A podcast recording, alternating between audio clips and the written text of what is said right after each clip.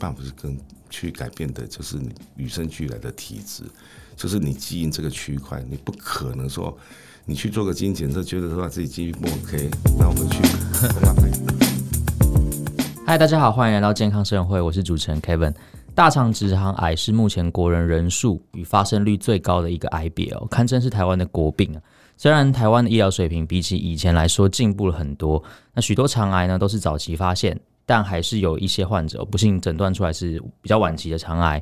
那我们今天特别邀请专家来跟我们谈一下目前晚期肠癌的治疗。让我们欢迎今天邀请的呃专家来宾，嘉义长庚医院的黄文士副院长。Kevin 好，各位听众大家好，我是嘉义长庚医院黄文士医师。我个人的专业领域是直肠肛门手术、大肠直肠肿瘤手术、大肠无力症、双孔洞达文西直肠癌手术。单孔腹腔镜大肠直肠手术、减痛及无痛大肠内视镜等检查与治疗，这些都是我个人的一些专业领域的强项。谢谢。呃，想先请问副座，就是呃嘉义长庚医院，呃，就是您到那边之后，就是有没有什么印象比较深刻的，就是关于肠癌的一些故事可以分享给我们？Okay. 那我到今年二一年十二月二十八号，在嘉义长庚刚好满。服务满二十年左右，嗯，那这当中呢，我们医院创建以来的话，哈，因为毕竟嘉义长庚医院哈，那属于偏乡医院，那嘉义县是我们全台湾哈各县市来看的话，是老年人口最多的一个县市。那老年人跟癌症是息息相关。老实讲，癌症是属于老年人的疾病，这句话是对吗？大部分是对的。因为有可能你本身个人体质、你的生活习惯、饮食习惯加注起来，可能这些都会造成你罹癌的一一个状况。那当然，年纪越大，你的一些生活的一些 intervention，你的生活上的一些就是不好的事项的一些接触，当然会远比年轻人来的明显。那如果说刚说到那句话，并不是完全是百分之百正确的，是因为有些人本身的体质可能就比较容易罹癌，无论是大肠癌，无论是肝癌、肺癌，诸如此类的这些恶性肿瘤的一些品相。所以基本上一开始我们在那里的时候，遇到很多大肠癌病患。那刚刚跟各位听众朋友提到。我们那边是属于偏向医院，所以各著名的这些经济状况，普遍来说不像都会区的那来的那么好。所以基本上呢，我们一开始试做又是试做所谓的开腹手术。嗯，在九一年，我们世界上就有开始有所谓的微创的这个大肠癌手术，就大家都所了解的腹腔镜手术。那当下呢，我是在零二年才去台中荣总去学习这个腹腔镜手术。所以普遍来说，一开始我还是对大肠癌的一个治疗，还是采用开腹手术。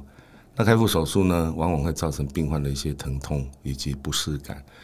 那加注于疼痛呢，可能会导致病患术后的恢复会比较来的比较不是那么的平顺。嗯哼。所以一般来说呢，我们会鼓励病患采用所谓的自己控制的一个止痛一个方式。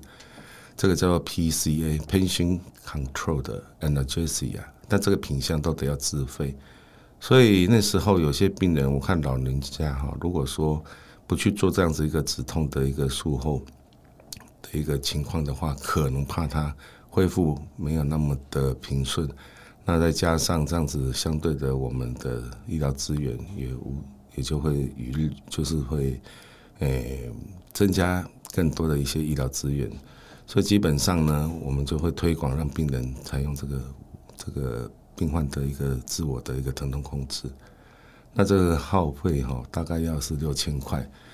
二十年前六千块，相对于现在来看的话哈，如果我们把通膨是以五 percent 来算的话，经过二十年，大概就是将近一百 percent，就是现在目前是必须要这个 charge 哈一万二左右。那实际上这个品相到目前为止还是维持六千块。所以我印象很深刻，一个老年人七十几岁，那大肠癌，我会跟他说：“哎，可能我们是制作哈，那术后用这个疼痛的一个控制哈，对你的恢复会来的比较 OK。嗯，但病人考虑他自己本身的经济状况，就很毅然决然就是拒绝。那我想说，刚好我老婆那时候是我的这个医师助理，就是那个专科护理师。完了商量之后呢，那么隔天我们就包个六千块回兑金，名义上兑金，其实就是要让他拿这个红包里头钱来这个赋予这个我们 PCA 的一个费用。不过这个欧医生跟他老婆是很断然就是拒绝。嗯，那月末过了半年多之后呢，他就找我跟我老婆到他家用个便餐，因为他说他有呃、欸、一些农作产品要送给我们。我们到他们家哈，我真的很难以想象以前那种乡土店看得到的。他们地板是夯土，嗯，简单讲就是土哈，一直金，一直金，一直推，推刚好变地板安尼。嗯，它本身哈也是四面墙壁就是所谓的土埆厝。那我们很，我事后呢，就是回程当中就跟我老婆讲说，真的很佩服哈，这样子的人那么有骨气。明明很需要这样子的一个款项，但是还是毅然决然的就拒绝。那其次再分享一个 case 哈，大概是在一八年那时候，刚好我们的院区采买第四代的达文西手术系统。那这个病人是一来的时候发现直肠癌合并肝脏的多发性转移。嗯，以前多发性转移哈，在八零年代我们大概就是单纯的化疗药物，一直到后面。有比较专业性的这些化疗药物的一些研发跟我们临床上的使用，但是最令人哈赞叹的是，在本世纪初开始有所谓的生物制剂，也是标靶药物的一些发展跟实际上的一个临床应用。那这个病人呢，一开始我们发现他的肝脏并没办法说当下去做切除的手术，因为刚跟各位听众朋友。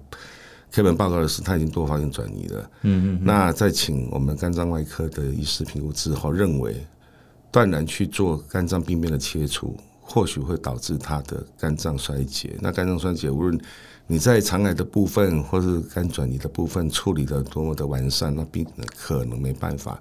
嗯嗯。走着回家，或者是终期结果就是要躺着到哎某个礼拜躺，比如这么说。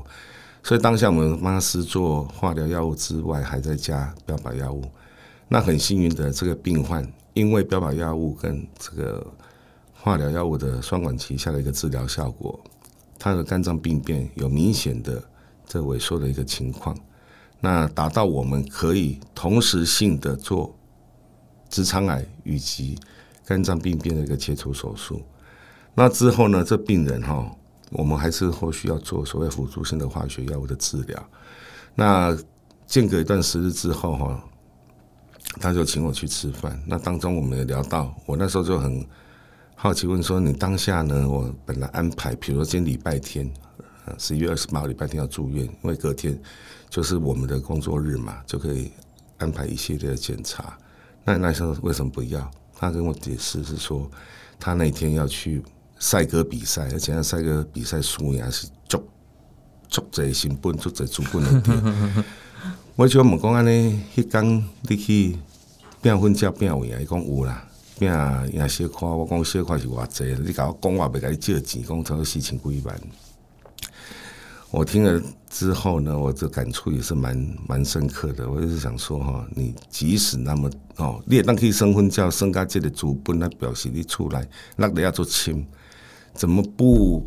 古时候跟古时候人跟我们说的“留得青山在，不怕没柴烧”，要身体先搞好。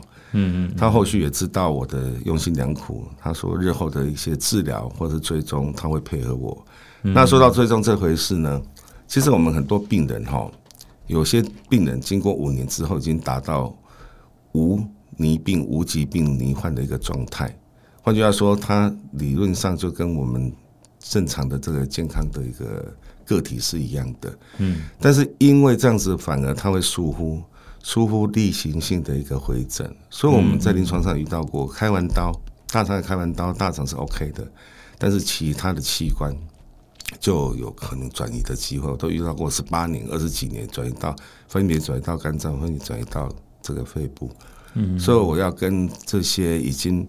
经过治疗，那目前是很状况很好的这些大肠癌的这些癌患病友们讲，给你们一个忠告，还是要这个例行性的一个追踪与检查。我相信这样子才能够让你假霸你肝胆功的下内。嗯，那其实说这个腹腔镜哈，所谓微创手术的发展哈，我相信对病人来说哈是很大的一个福音。那微创的意思是说，他的伤口小，对我们的组织身体的伤害比较少，那自然它的恢复，然后能够去诶。这个回到这个我们的工作岗位，然后浪费比较少的一些社会医疗资源，这个成效是比传统的开腹手术来的显著而且明显的。所以基本上呢，我们一开始我们的腹腔镜手术哈，我在零二年到台中荣总去学习的时候，我看他们都四个洞、五个洞、六个洞在开。嗯嗯。那当下我是认为说，国中的时候老师跟我们讲说，哎，三点成个平面嘛，平面哈。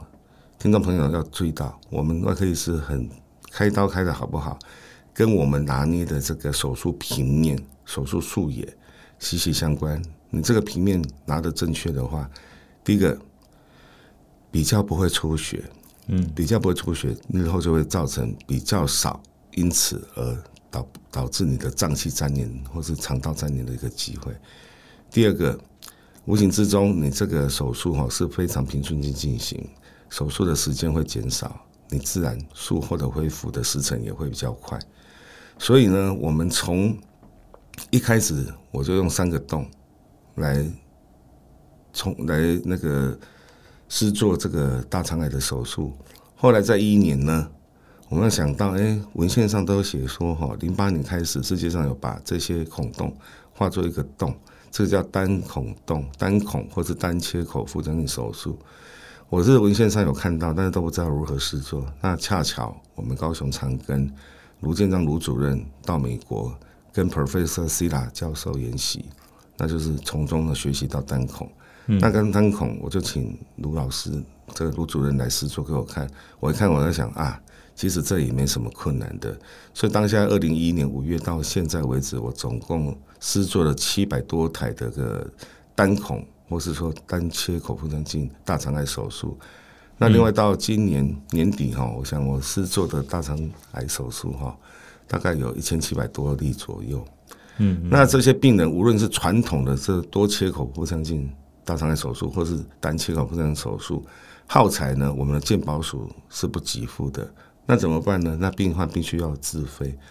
那自费呢，在一开始有特别提到，我们那边比较算是偏向医院。病友的这些经济状况不是很好，所以有些人他宁愿选择传统的开腹手术。但我看到我做母干们很多都是一些上了年纪的，我一上我爸上，所以呢，以我为中心，可能这个病患建议他自费品项需要六万块。我除了我个人之外，再找五位一些兄弟朋友们，大家自助。我跟他们讲一句话说，没有收据。也没有发票，相信我，黄某某一句话，那这些人都很乐意去帮忙这样的病友。那今年后我们大概有援助六个病患，所以回过我们制度面来说，我真的很希望，如果能够把微创手术当成我们日后手术的一个一个 major concern 一个重点的话，哈，我想这个制度上呢，政府要配合。换句话来说，就是请健保署也要去资助这样子的耗材的一些费用。嗯，以上跟各位听众朋友及 Kevin 分享，谢谢。嗯嗯，刚才刚才听下来，可能听众朋友已经听到了，就是呃，我们没有一开始就介绍那个嘉义长庚医院，但是大家可以听出来说，嘉义长庚医院其实呃是一个，就是黄黄副院长这边是一个非常有。有哎、欸，要怎么讲？有富有同情心啊，比较有人情味的一间医院。然后同时呢，呃，他也是达文西手术的一个一个专家啦。哎、欸，副院长，你有说有一个两孔洞的那个达文西手术，您要在那个医学会上面报告，这个是创举。这个医学会，我在一八年的时候，在我们自己中华民国大肠直肠外科医学会都已经报告过了，包括我是前天跟中国哈一个两。海峡两岸的一些交流，也特别讲到这个双孔洞的一个达文西直肠癌手术。因为达文西设备哈，到目前为止，我们台湾是已经算是第四代。无论从原型的第一代到第四代，它都是四只手背。那四只手背另外有含跨一只是腹腔镜。那所以呢，有三只手背，我们另外要衔接的仪器设备。那这仪器设备普遍来说哈，平均大概五万块，两万块到六万多块不等。所以平均我们有施作的这些仪器设备哈，这些耗材大概平均一支要五万块。那我心里想说，我能够一个孔洞哈，甚至器械放进里头。那我们知道达文西哈，它本身如果是做在我们腹腔的这个仪器的话哈，它本身是很灵巧的。嗯，但在腹腔以外哈，它机体是非常庞大，所以要同时要把这三个手背哈放到一个孔洞，我想真是很困难，根本是 mission possible。所以我后来就是跟他们的这个直觉公司的技师哈，我们就讨论，从他们的这个。工那工工学原理就是整个机器手背的工学原理。我们发现，我可以把另外一个洞零点八公分左右放在病患的左下腹，这样去施做达文西直肠癌手术，我就不需要像这个很惯例性的四个洞、五个洞、六个洞以上。因为我到国外去研习的时候，看到这些所谓大师都是这么试做的，所以我个人就是换个想法，我可能就是双孔洞，我就可以试做了。所以从二零一八年四月一直到十一月二十六号，我个人总共是做了七十二台的这个双孔洞达文西直肠癌手术，也预计在十二月四号南港展览馆两点半到三点，我会跟各位在这个所谓的医疗科技展呢，跟各位在讲演有关于这个双孔洞达文西直肠癌手术的一些相关细节。那有兴趣的听众朋友，包括 Kevin，也是可以。嗯，过来听听参与，这个算是国内的创举嘛？对，除，除了您之外，全世界来说好像是我这么做，这也是全球的创举。是的，谢谢。嗯，啊，那刚才那个呃，我我们还是那个得回来讲一下那个大肠直肠癌晚期的部分。嗯，想想先问黄院长，就说。呃，刚才有提到，呃，您举的这个案例，就是他有呃大肠直肠癌，然后就是多处的转移到肝脏。对，对，他这个算是第四期嘛？就是以级别来说的话，没错。但是第四期他最后还是有达到那个无疾病的状态，对，对，没错，无疾病的状态。嗯、所以说，呃，大肠癌它目前就是第四期，它不算是末期嘛？如果依照我们世俗的观点来看，第四期就真的是所谓末期癌，因为。癌症类别，它的级别就是从第一期、第二、第三、第四。你说第四期一般来说就是末期癌，没有所谓的第五期嘛，所以第四期就是末期癌没错。但是你不幸的，如果是遇到这个末期癌的状况，其实要有信心，对自己身心灵这方面，你要好好的去做一些平衡，好好的去做一些心理上或是对外援的一些这个帮忙。你如果可以积极的去这样子去面对的话，那能够达到无疾病状态，也是痊愈能够治愈的状态，当然机会是会更高。那相对的呢，很客观的条件就是目前医药科技的发展跟进步，可以对这些末期癌的病友呢，或多或少都会有所帮助。那像我刚一开始提到我那位第四期癌患，就是肝脏转移的这个癌患，到一八年。八月七八月的时候，让我手术治疗，到目前为止嘛是滑跳跳，甚至有时候还是找我去他家喝喝个一两杯这样子。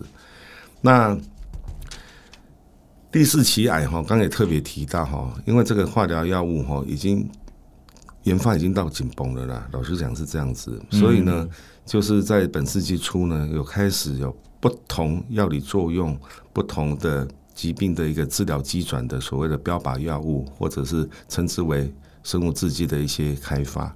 那目前这些开发呢，还是在呃 ongoing，还是在还是在一直在研发，一直在突破当中。那目前的趋势大概是把生物制剂与免疫疗法做相关的一个结合，这样对病患，even 是第四期来说的话，它的治疗效果会来得更显著。对癌友来说是很大很大的一个福音，谢谢。嗯，所以呃，现在有这么多的那个药可以用嘛，然后又有很多就是像达文西手术这样子可以做，嗯、所以第四期其实也是要看就是医师的评估，看他他不一定是就是宣告就是绝症，他有可能可以像刚才讲的那个赛哥的那个那位病患，他那个病患一八年到现在也三年多了嘛，对，没错。那呃，不过刚才那个院那个副院长有提到一个重点，就是这些人都还是要定期的追踪，嗯，因为你你不晓得他什么时候可能会复发，所以他他现在是每年追踪吗？他现在是要每四个月追踪，因为我个人是如果是那个刚手术完哈，尤其是比较说是比较后期的，我们所谓后期就是第三期与第四期，这个是 routine，我们大概四个月会帮他做一些身体上，还是说还有一些抽血检验上的一些追踪。嗯，那每半年，当然要看他一开始，尤其是末期癌一开始他的这种疾病严重度，虽然都第四期，但是有一些细分呢，包括他的。这个癌症本身的组织形态，还有他转移的这个相关的器官，是独是只有一处，比如说肝脏，还是连带有肝脏、肺脏，甚至有这个腹膜、腹腔的转移等等。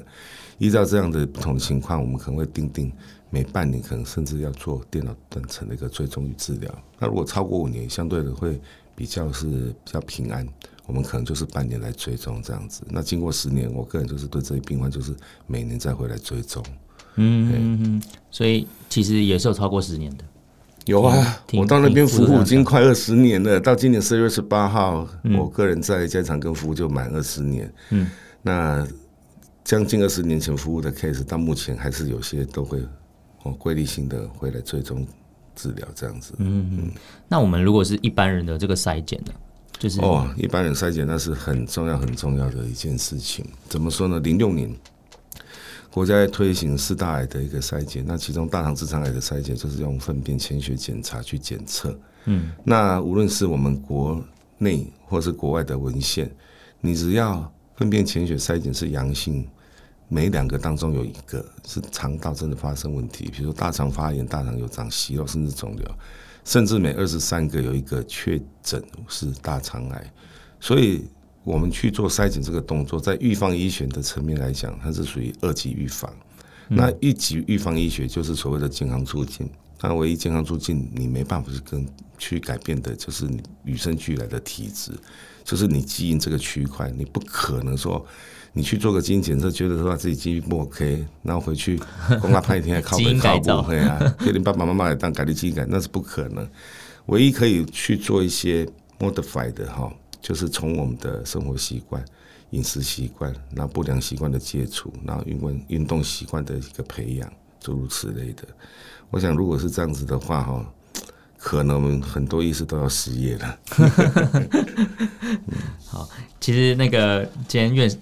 那个副院长分享很多了，然后我们听到说，呃，可能嘉义长庚医院大家可能不是这么的的熟悉，嗯，对，但呃，听主任这样，呃，听院长这样讲起来啊，就是它是一个，就是虽然可能比较算偏乡吗？好像也没有到很偏乡，是算是偏乡，真的是很偏乡。但是在我们一开始那边为什么住院师哈很多老北调，甚至有主治医师让我们训练完之后呢，嗯，在我们院区哈升任为主治医师。那离开那边很多都是家庭因素，家庭因素不是说跟老婆完全是这样，是他们顾虑到小朋友的一些升学环境，所以很多就是离开我们这个院区，跑到市区的医院，或甚至跑到跨县市的一些都会区的医院等等。那我们这个医院呢，我们目前的急性病床有一千三百七十九床。那服务的这些医师人员，包括医师、护理人员，哈，然后这些技术员等等，我们总共加总起来，包括外聘人员的话，有两千六百个。所以我们在那边哈，云嘉南当中来看的话，我们这个医院的主体哈，无论是我们的服务量，或者说病患对我们院区的的这些评论的话哈，我们是算是在那个区块来讲是算是排不是第一。至少也是第二啊，谢谢。